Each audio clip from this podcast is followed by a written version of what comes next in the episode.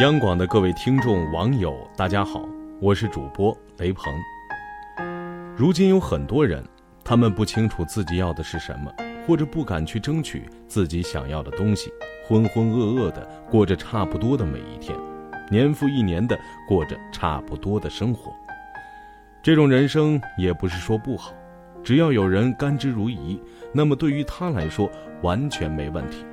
但是如果有人对自己的人生心存困惑，甚至悔不当初，那么是时候为你自己的人生燃烧一次了。别让你的人生毁在差不多上，你值得过更好的生活。今天我想跟大家分享一篇文章，就怕你说差不多就行。我曾经在一次校园招聘会上，从同一所大学同一班级招了两名大学生。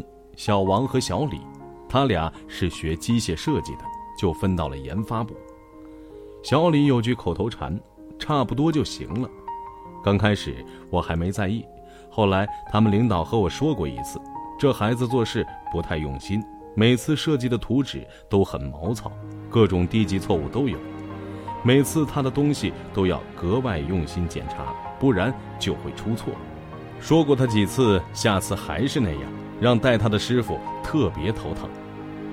六个月的实习期结束，研发部领导给小李的建议是，不适合研发部门，建议去其他部门重新实习。就这样，小李转到了企管部做 KPI 考核工作。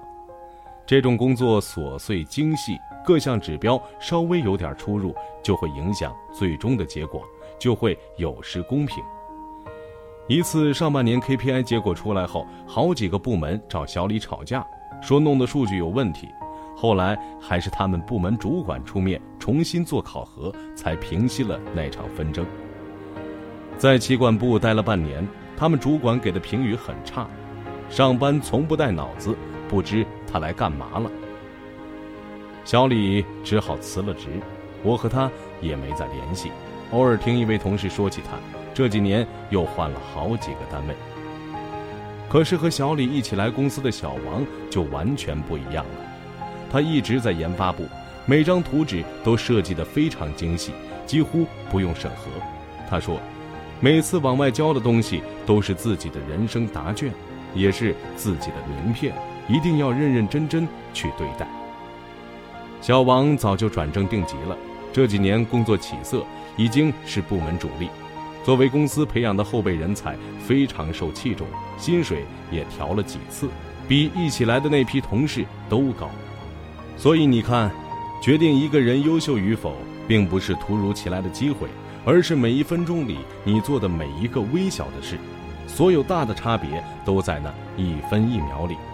每天进步一点点，和事事都差一点点，时间久了，距离就会显而易见。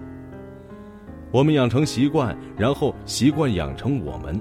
我们成就了人和事，最终成就的是我们自己。记得看过一部电影，名字记不清了，说有一家茶餐厅生意非常非常好，客人每天都爆满，想要去那里吃东西，必须提前几天预约，否则根本没有位子。那里的菜都是老板娘亲自下厨，精心制作而成。所用的食材和配料都是一丝不苟。老板娘的话我一直刻在脑子里。茶餐厅对于我来说就是一张饭票，我要让自己活下去，让自己比别人活得好一点，我得把手上这件事儿做好才行。真的是这样，很多时候只要把手上的事情做好了，好运就悄悄降临了。我曾经和一位电子产品制作业的副总吃饭。他们公司在国内同行中每年的销量都保持在前三名。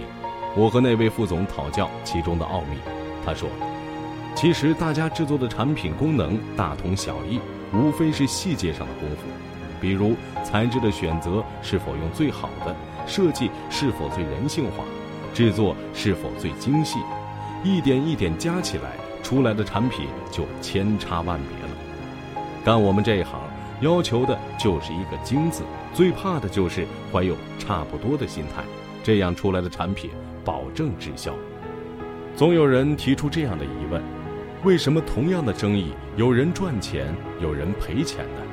身在职场，为什么大家一同起步，数年后有人一马当先，有人却原地踏步呢？是的，生活是由每一个真实的当下组成的，来不得半点马虎。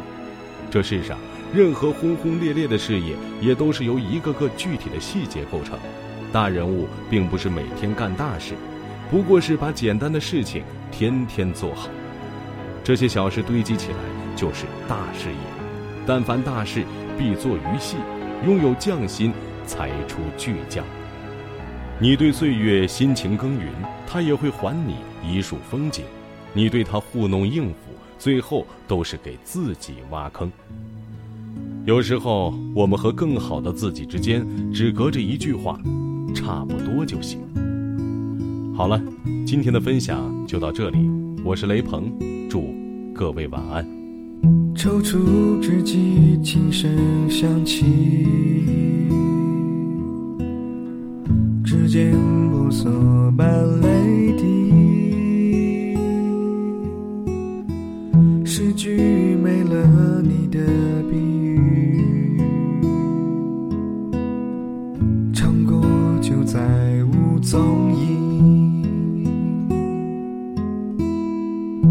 沿着公路走走停停，轻盈的漫不经心，就像是春天的你，残留着冬的气息，逝去的时光。起线上，双眼蓦然街角的熙攘，回忆如风起，吹断肠的爱笛，且听风吟带羽毛和声里，落俗的心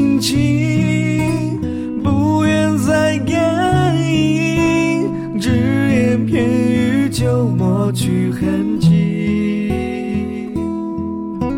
醉过的酒杯，洒余晖的滋味，兜兜转转，岁月百转千回。